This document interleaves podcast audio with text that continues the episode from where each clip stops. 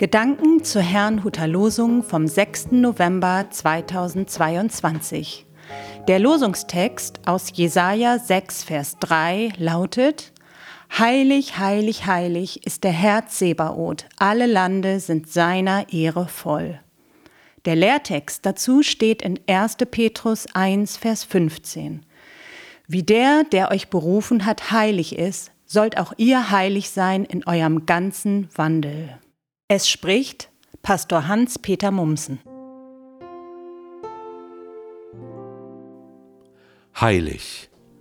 Ich habe mich oft gefragt, was das Wort heilig genau bedeutet. Im heutigen Losungswort wird Gott in einer himmlischen Schau von Engeln dreimal heilig genannt. Und im Lehrtext geht es nicht nur darum, dass Gott heilig ist, sondern auch, dass wir es sein sollen. Was also ist damit gemeint? Man kann heilig so verstehen, dass jemand völlig frei von Sünde, ja geradezu unantastbar, unnahbar und abgesondert ist.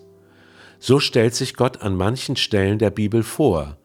Doch können wir auch so sein?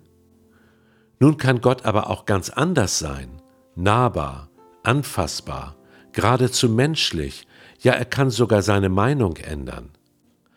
Besonders in Jesus Christus kommt Gott uns nahe und zeigt uns eine Art von Sündlosigkeit, die voller Wärme und Barmherzigkeit ist.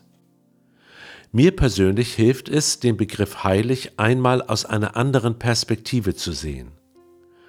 Es gibt Dinge, die einem heilig sein können, zum Beispiel das erste gemalte Bild des eigenen Kindes oder andere Gegenstände, die für einen Menschen eine besondere Bedeutung haben. Heilig ist also nicht nur eine Eigenschaft, sondern auch etwas, was einem zugesprochen wird. Die Engel im Losungswort nennen Gott nicht nur deshalb heilig, weil er Gott ist, sondern auch, weil es für sie nichts Größeres und Wichtigeres gibt als ihn. Lesen wir den Lehrtext einmal in diesem Sinne, könnte er auch so lauten.